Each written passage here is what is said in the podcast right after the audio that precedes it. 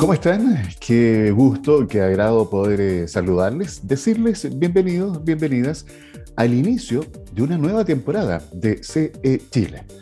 Este día lunes 7 de marzo, por supuesto para nosotros es importante porque marca justamente el comienzo de un nuevo camino que vamos a estar recorriendo junto a cada uno de ustedes a través de nuestras diferentes plataformas que nos permiten llegar a los distintos rincones, regiones, lugares de Chile, pero también del mundo. Eh, a ver, en esta temporada vamos a tener datos, noticias, conversaciones con nuestros distintos invitados que nos, e invitadas, por supuesto, que nos van a estar acompañando durante todo este año. Eh, pero también quiero destacar lo siguiente, queremos que sus comentarios, ya sean saludos, opiniones, observaciones, propuestas de temas, estén presentes eh, durante eh, toda esta temporada. Para realizar esa comunicación es muy simple. Recuerden que está nuestro WhatsApp, el más 569 52 33 10 31. Oye, y comenzando, eh, quiero aprovechar, porque hay mucha gente que se estuvo comunicando con nosotros durante el verano. Eh, hay un saludo en particular que quiero enviar a um, Pablo Burgos.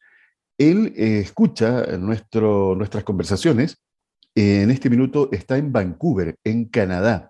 Así que para ti, Pablo, un tremendo abrazo. Gracias por eh, estar eh, con nosotros. Y esto también de alguna manera representa, este saludo, eh, lo que está pasando con miles, miles de chilenos y chilenas que están repartidos en distintos lugares del planeta. Hay un programa que me imagino que ustedes lo han visto en, más de alguna oportunidad, un, un, programa de televisión. siempre hay un chileno en todas partes. ¿ah? Siempre hay un chileno que tiene algo que aportar, que entregar, que compartir desde su visión y desde su propia experiencia. Así que para ustedes también, en forma especial, eh, reitero esta invitación para que se puedan estar comunicando con nosotros permanentemente. ¿ya? Así comenzamos esta nueva temporada de CE Chile. Y hoy día, nuestro primer invitado, que ya se los anticipo, ¿Qué vamos a conversar con él? Vamos a hablar sobre lo que tiene que ver eh, con seguridad vial. Fíjense que eh, cuando uno transita por la calle, ya sea en modo peatón, ciclista, motorista o automovilista, eh, yo creo que es importante tener como conciencia, estamos viendo este último tiempo en el verano nada más, las cifras realmente son alarmantes en cuanto a, cómo han ido aumentando los accidentes de tránsito y quiénes son los más vulnerables, los usuarios más vulnerables, partimos con el peatón, el ciclista y luego quien conduce la moto. Eh, entonces yo creo que es interesante tener conciencia porque cada uno de nosotros es peatón en algún minuto del día. y bueno, hay que también estar preparado para poder eh, enfrentar lo que significa esta dinámica caminando por las distintas calles de nuestro país o cualquier lugar del mundo. Así que va a ser una muy interesante conversación. Eh, desde ya, les quiero reiterar nuestra invitación para que estén comunicados con nosotros permanentemente. Les menciono una vez más el WhatsApp, el más 569 52 33 10 31. En Conexión Empresarial presentamos la noticia tecnológica.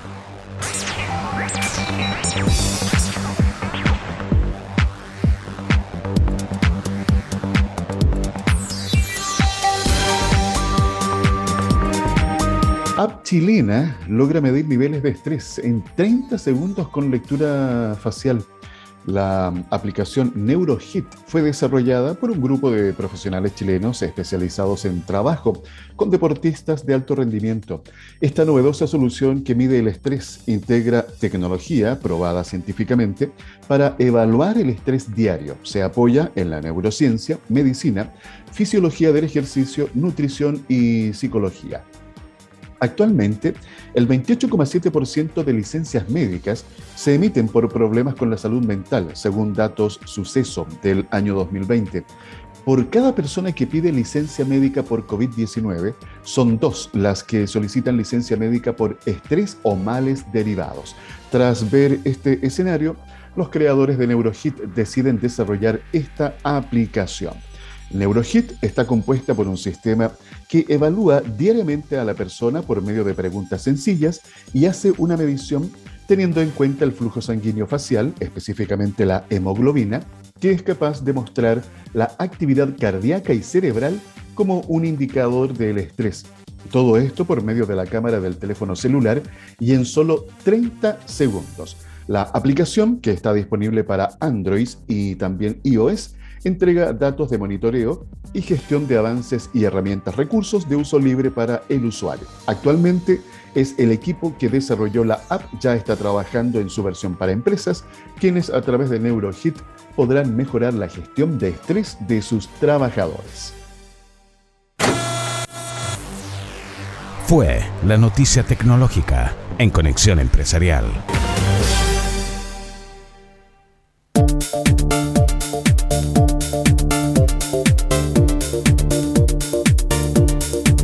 En CE Chile, el informativo de la PyME, a través de nuestras diferentes plataformas, es momento de tener una buena conversación. Para eso me acompaña en esta oportunidad Luis Alberto Estuben Hurtado.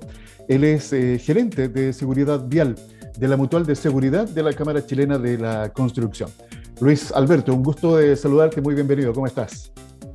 Hola Alfredo, ¿cómo estás? Muchas gracias por la invitación y bueno, un gran saludo a quienes nos eh, escuchan a través de Conexión Empresarial.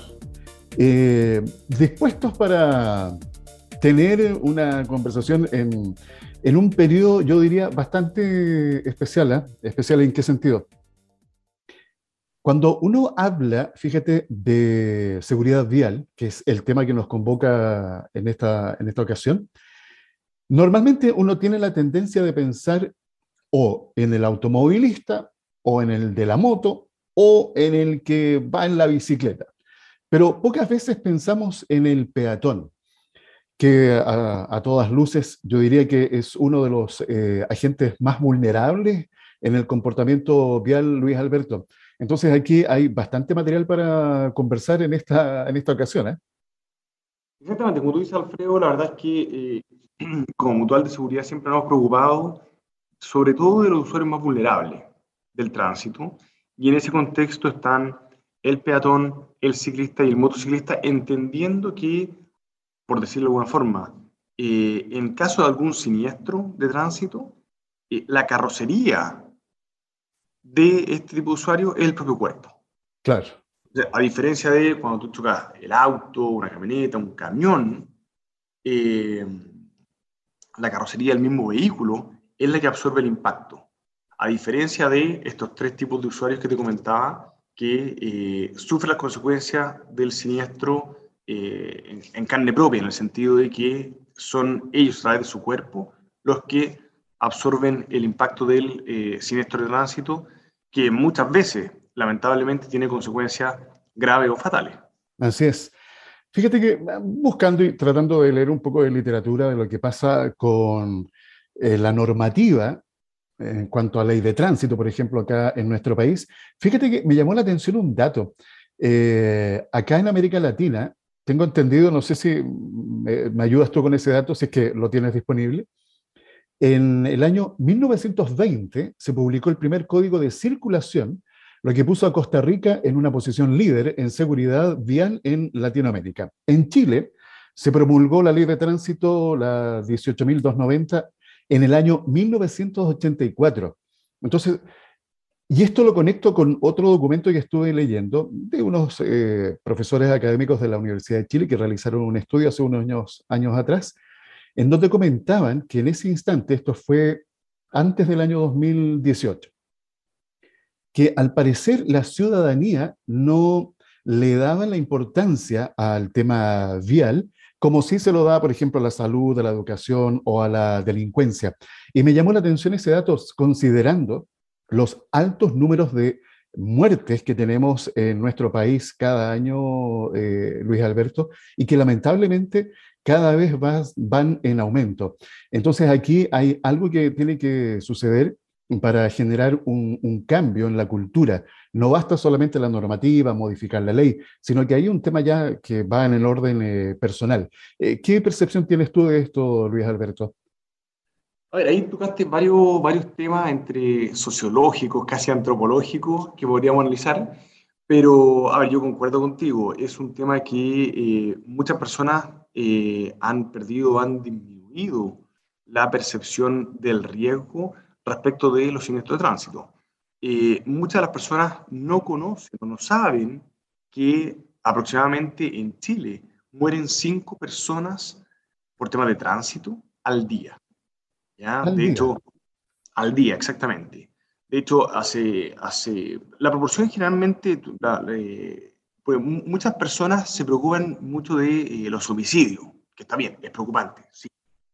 Eh, pero si, si lo llevamos a la proporción eh, con las personas que mueren en tránsito, generalmente una proporción de 1 a 3. ¿ya?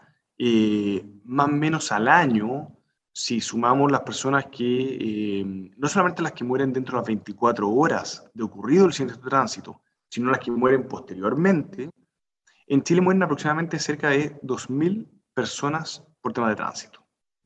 Entonces, son, esos son algunos números que las personas no saben. De hecho, hace, nosotros como Mutual de Seguridad eh, lanzamos una, un, spot que eh, viene a replicar uno que se hizo en Australia respecto de eh, el número de personas fallecidas en tránsito. Entonces le, le preguntan a una persona, un, un, periodista le dice, ¿cuánto crees tú que es razonable que mueran en tránsito?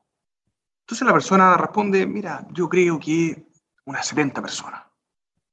Y en ese acto, no sé si tú pudiste ver ese, ese video, pero en ese acto aparece la familia de la persona eh, en un grupo dentro de 70 personas. Claro.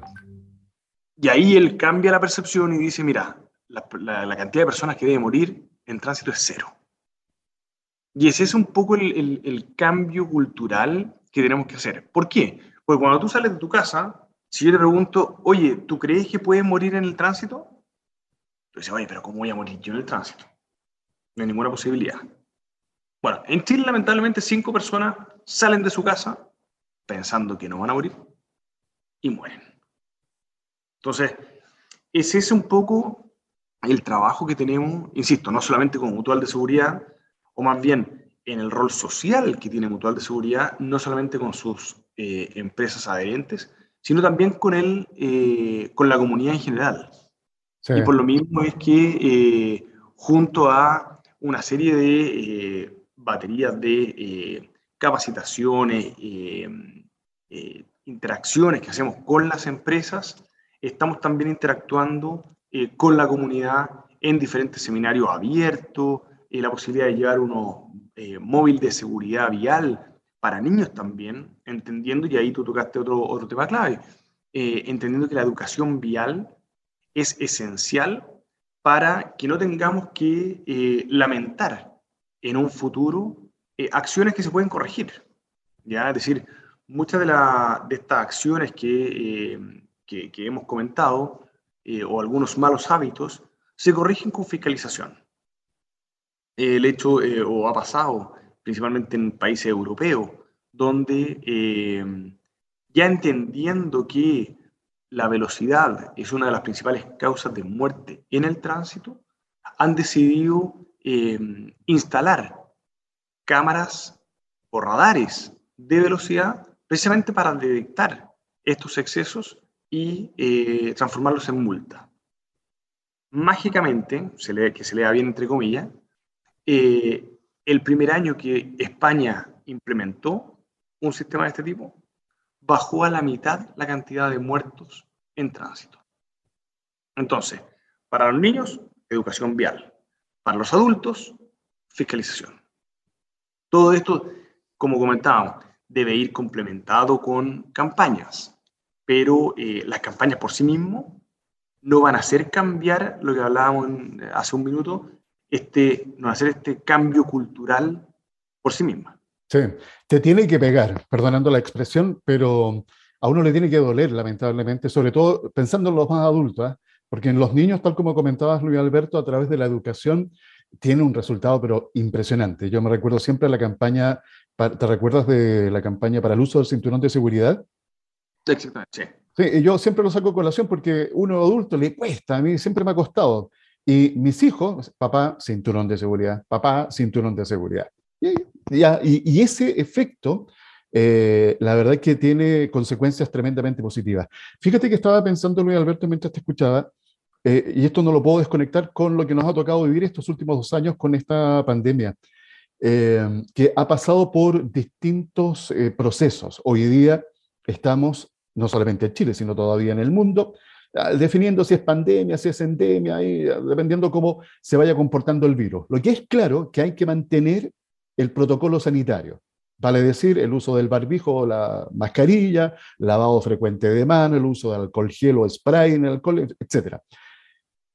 En el tema vial, yo creo que es lo mismo, en el sentido de agresivas campañas que vayan de alguna u otra manera incentivando y haciendo entender a cada uno de nosotros la importancia de respetar al que tiene menos protección. Tú lo acabas de mencionar, al peatón, al ciclista y al motorista, a pesar de que ellos también tienen que, o nosotros, porque uno también actúa como peatón, mejorar su comportamiento. Dicho esto, quiero que vayamos a un estudio que ustedes realizaron, eh, Luis Alberto, que nos arroja interesante información de cómo nos comportamos. Cuéntanos, por favor, eh, en qué se basa y cómo se realizó este estudio.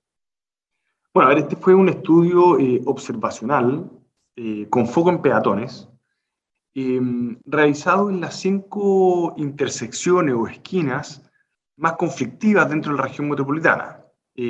con conflictiva me refiero a donde hubo mayor cantidad de atropellos el año 2020, entendiendo que este estudio se hizo el último trimestre del eh, año 2021. De acuerdo. estas esquinas son, por una parte, Américo Vespucio con Gran Avenida en la Comuna de la Cisterna, 5 de Abril con Pajaritos en Maipú, Ángel Pimentel con eh, Conchitoro en Puente Alto, Alameda con Santa Rosa en Santiago Centro y Cardenal José María Caro con Dorsal en la comuna de Recoleta. Em, y en ese contexto fue que tuvimos la posibilidad de observar a más de 2.740 personas, donde se detectaron algunos, algunos comportamientos eh, que creo yo se pueden corregir fácilmente. ¿ya? Por una parte, el 31% ocupaba audífonos al momento de cruzar la calle. El problema que tiene esto es que te aísla del entorno vial. Claro.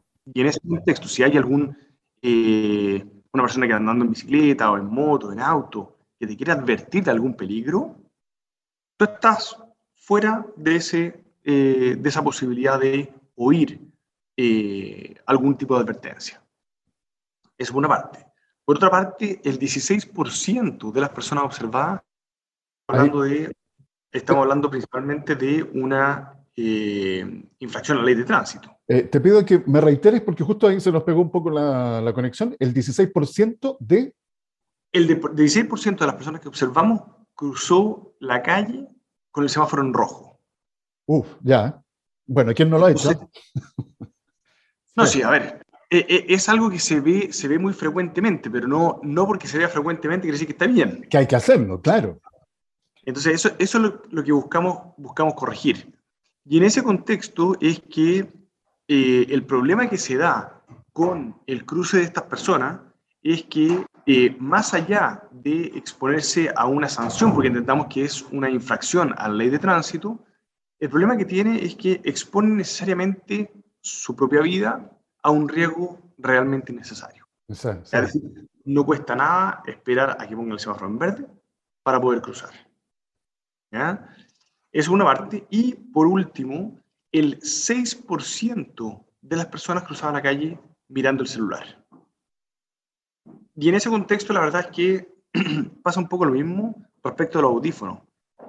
La persona que va mirando el celular va atendiendo una situación que no es la, del entorno vial, como se dice. Y por lo mismo es que cuando somos peatones, cuando somos eh, ciclistas, eh, motociclista o, conductor de, cualquier auto, lo que necesitamos es estar con los cinco sentidos puestos en la vía. ¿ya? No cuesta nada que, eh, que, tal como tú decías, frecuentemente, frecuentemente se ve también que hay personas, eh, conductores que utilizan el celular mientras manejan. Correcto. No, cuesta nada en eso, en abrir y cerrar de ojo, encontrarse con una persona y atropellarla. ¿Ya? De hecho, nosotros hicimos un estudio también eh, en un ambiente simulado, es decir, dentro de un simulador, y a las personas objeto del estudio, insisto, es de, de, un estudio de distractores que se hizo a principios del, del 2021, lo que, lo que hicimos fue eh, entregar diferentes estímulos a las personas que manejaban. ¿ya? Insisto, de, todo esto dentro de un entorno simulado. Ya. Y en ese contexto fue que pudimos percatarnos que eh, la persona que va eh, utilizando el celular sin manos libres, manipulando un celular, eh, tiene 27 veces eh, más eh, de probabilidades de no estar atento a las condiciones del tránsito. Tiene tres veces, la, o se aumenta en tres veces la posibilidad de atropellar a un peatón. Y en siete veces la posibilidad de eh, desviarse la trayectoria. Entonces, en ese contexto, y la verdad es que uno, uno lo ve cuando, cuando le toca manejar en carretera, al margen de que muchas personas manejan instintivamente por la izquierda más que por la derecha, pero ese es otro tema, eh, uno, uno ve lamentablemente cómo personas de la nada se van desviando de la trayectoria Sí. o van, van cambiando las velocidades bruscamente por no estar dentro de la condición del tránsito. Entonces, eh, insisto, así como, eh, como te comentaba, respecto a estudios de peatones, hemos hecho estudios en eh, distractores eh, de eh, personas que van manejando un vehículo, en motos, en bicicleta, pero eh, con el único objetivo de levantar este tipo de temas entendiendo que son importantes para la sociedad. No solamente a nosotros como mutual nos interesa levantar estos temas, sino que debemos entender que esto es un tema social. Es decir, por muy bien que tú o yo nos portemos en la vía, si una persona eh, en estado de ebriedad y exceso de velocidad nos atropella, también, también fallamos. También, claro. Sí. Entonces, entonces en ese contexto es, eh, hay, una, hay una corresponsabilidad al momento de, eh, de estar en la vía. Fíjate que este tema para nosotros ha sido tremendamente interesante de poder abordar porque para ustedes que nos están escuchando o viendo, que son emprendedores, que son dueños o dueñas de una micro, pequeña o mediana empresa, independiente que eh, cumplan ese rol de llevar adelante su negocio, también les toca, por ejemplo, tener a cargo personas que hacen delivery, que hoy día, producto de la pandemia, aumentó explosivamente porque también se modificó ah, eh, la conducta, el hábito de consumo, de compra de, la gente. Y estos temas que estamos conversando, si ustedes los van analizando, tienen directa relación con lo que nosotros desarrollamos día a día, de manera directa o a través de las personas con las cuales trabajamos. Entonces, todos estos detalles que estamos compartiendo con Luis eh, Alberto los tienen que poner en práctica, poder hacer campañas. Para eso está, por ejemplo, la Mutual de Seguridad, que tiene a disposición, eh, a libre disposición, distintas herramientas para que ustedes también puedan darle una mirada, puedan eh, eh, de alguna manera autoinstruirse, no esperar que otro venga a enseñarte, sino que tenemos hoy día, Luis Alberto, eh, una de las cosas que nos ha enseñado, ¿verdad? La pandemia nos ha dejado, es que los procesos de digitalización y también que tienen que ver con la educación cambiaron. Hoy día uno en Internet tiene todo disponible, entonces no hay excusa para no hacer las cosas bien. Dicho esto, te quiero también consultar, Luis Alberto, o no sé si quieres agregar algo al respecto de este comentario. Ver, respecto a tu comentario, do- do- dos temas. Por una parte, nosotros tenemos material disponible en la página de, de Mutual, esto es www.mutual.cl, eh, material descargable, diferentes estudios, en el fondo para que las personas se empiecen a familiarizar con este tema. ¿ya? Eso por una parte. Y por otra parte, Alfredo, tocaste un tema clave que impacta eh, a todos, no solamente a las grandes empresas, sino también a las pymes, eh, que es el hecho de que eh, todos hemos sido testigos del incremento del valor de los vehículos eh, motorizados. Eso se ha generado principalmente por la alta demanda que hay. Y la verdad es que nosotros vemos que el parque vehicular en general va a crecer. ¿ya? De hecho, sin ir más lejos, eh, las cifras que yo manejo son eh, de vehículos livianos. En septiembre del año 2021 se vendieron más de 42.000 autos. Y en el caso de las motos, más de 7.000 unidades nuevas en noviembre del 2021. ¿ya? Entonces, eh, entre suma y resta, estamos hablando de más de 500.000 vehículos nuevos al año que están integrando al parque vehicular y que eh, lo que vemos es que la infraestructura no crece en esa misma proporción. Así es. Es, es lógico que al haber más usuarios de tránsito y las mismas calles, va a haber más roce entre esos usuarios de tránsito. Y en ese contexto, lo clave es que esas interacciones, esos roces que existan o siniestros de tránsito que hay entre esos usuarios, tengan la menor gravedad posible. Es decir, que no, no tenga consecuencias fatales ni graves. Eh, bueno, ahí tocaste otro tema que nos da para otra conversación. ¿eh? Aumento del parque automotriz en sus diferentes manifestaciones, pero la infraestructura vial sigue siendo la misma y que lamentablemente eh, está, yo diría, en muchos casos, uno es cosa de transitar por diferentes calles, no solamente de acá de la región metropolitana, sino del país en pésimas condiciones que dificultan, y es otro factor más de riesgo eh, para, ¿no es cierto?, lo, que hemos estado conversando en esta oportunidad. Eh, Luis Alberto, nos queda ya el último minuto, eh, algo relevante. Hay, hay, una iniciativa a propósito, el hashtag Convivamos, que ustedes han lanzado. me, me parece interesante ponerle foco ahí.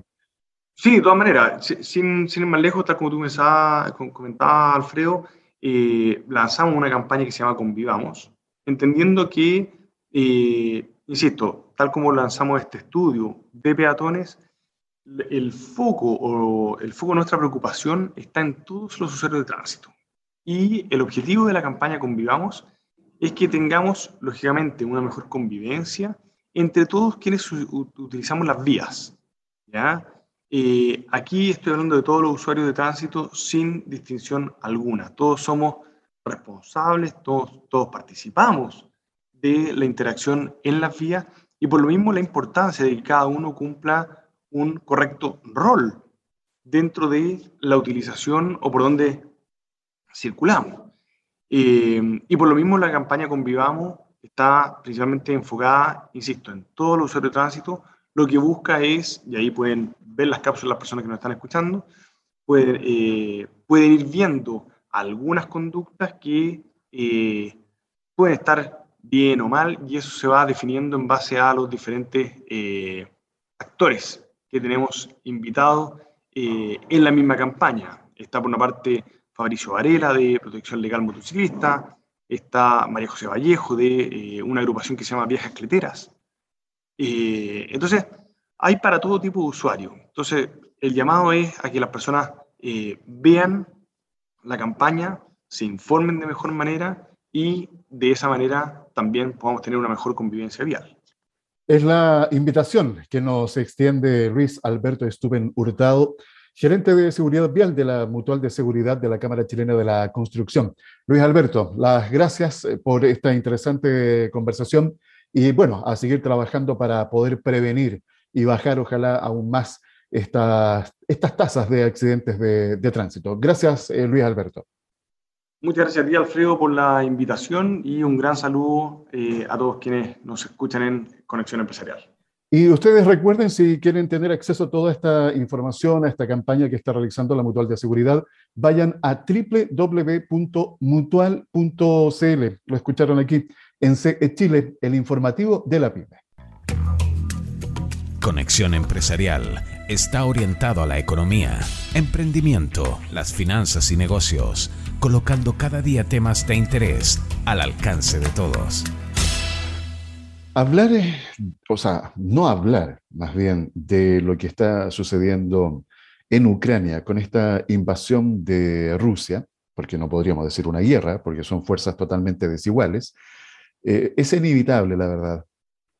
Eh, ver las imágenes, estar presenciando las informaciones que nos llegan día a día eh, del sufrimiento que están sufriendo personas que son absolutamente inocentes, eh, ver cómo Rusia ha transgredido cualquier norma lógica cuando se dice que se está en guerra atacando instalaciones civiles como escuelas, edificios particulares o civiles, hospitales, en fin. es una situación dramática que lamentablemente hoy día, yo digo lamentablemente porque pareciera que la capacidad de asombro eh, ya está en sus niveles más mínimos, pero nos impactan, por supuesto, ver eh, las imágenes que nos llegan eh, día a día. Y esto obviamente también tiene repercusiones, repercusiones en el ámbito humanitario, y también económico. Eh, fíjense que leyendo uno de los tantos artículos que hoy día nos están llegando de distintos entes u organizaciones, uno de ellos es el Fondo Monetario Internacional que advirtió el grave impacto en la economía mundial por eh, esta guerra que está llevando Rusia en Ucrania. La institución internacional avisó que las sanciones a Rusia también tendrán un impacto sustancial en la economía mundial y los mercados financieros con importantes repercusiones en otros países. El FMI ha avisado que la guerra en Ucrania, desatada por la invasión rusa del país, tendrá un grave impacto en múltiples aspectos de la economía mundial y las consecuencias podrían ser todavía más devastadoras si siguen escalando las hostilidades. Según un comunicado publicado este sábado recién pasado por el Fondo Monetario Internacional, ha advertido ya un aumento de los precios de la energía y las materias primas, que sumado eh, se suma más bien a las presiones inflacionarias de las interrupciones en la cadena de suministro y el repunte de la pandemia. Tendrán consecuencias particularmente graves para los hogares más pobres, donde los alimentos y el combustible representan una mayor proporción de los gastos. La institución eh, internacional avisa igualmente de que las sanciones a Rusia también van a tener un impacto sustancial en la economía mundial y los mercados financieros con importantes repercusiones en otros países. Si bien es demasiado pronto para prever el impacto total de las amonestaciones, pero estamos observando también en los indicadores económicos eh, cómo las bolsas han sido impactadas en los eh, distintos lugares del, mundo y Chile tampoco ha sido la excepción. Em, a propósito de esto, nosotros acá en nuestro país ya estamos con una inflación elevada. Si a esto le sumamos la alza permanente que ha tenido estas últimas semanas el petróleo, eh, aquí lo sentimos inmediatamente, por ejemplo, en el precio de la, de la benzina. Y por otro lado, ya estábamos eh, viendo noticias que un elemento tan, tan necesario para las personas es el pan. El pan que se consume todos los días en millones de hogares en Chile, ya están anunciando que lo más probable suba su precio, porque la harina va a subir su valor por todos eh, los eh, factores que están indexados en, y que tienen que ver con el precio de este alimento, que vuelvo a reiterar, es tan consumido en nuestro hogar. Entonces, vamos viendo de alguna u otra manera cómo esta situación crítica que se está viviendo en Ucrania, desatada por Rusia, está impactando ya al resto del mundo. Eh, y para concluir, terminando eh, de compartir con ustedes este comunicado del Fondo Monetario Internacional, menciona que los países que tienen vínculos económicos muy estrechos con Ucrania y Rusia corren un riesgo particular de escasez y de interrupciones en el suministro y son los más afectados por la creciente afluencia de refugiados. Eh, Moldavia, en este sentido, ha solicitado un aumento y una reorganización de su programa existente para ayudar a cubrir los costes de la crisis actual. Y el personal del Fondo Monetario Internacional está discutiendo activamente opciones con las autoridades moldavas. Son parte de las repercusiones que está teniendo esta lamentable situación de las cuales eh, somos eh, testigos día a día, minuto a minuto, con lo que está pasando en Ucrania a través de esta invasión de Rusia, que esperamos, por supuesto, pueda eh, concluir eh, prontamente. Conexión Empresarial promueve un estilo de economía solidaria, considerando a la persona como un elemento fundamental en todo proceso económico.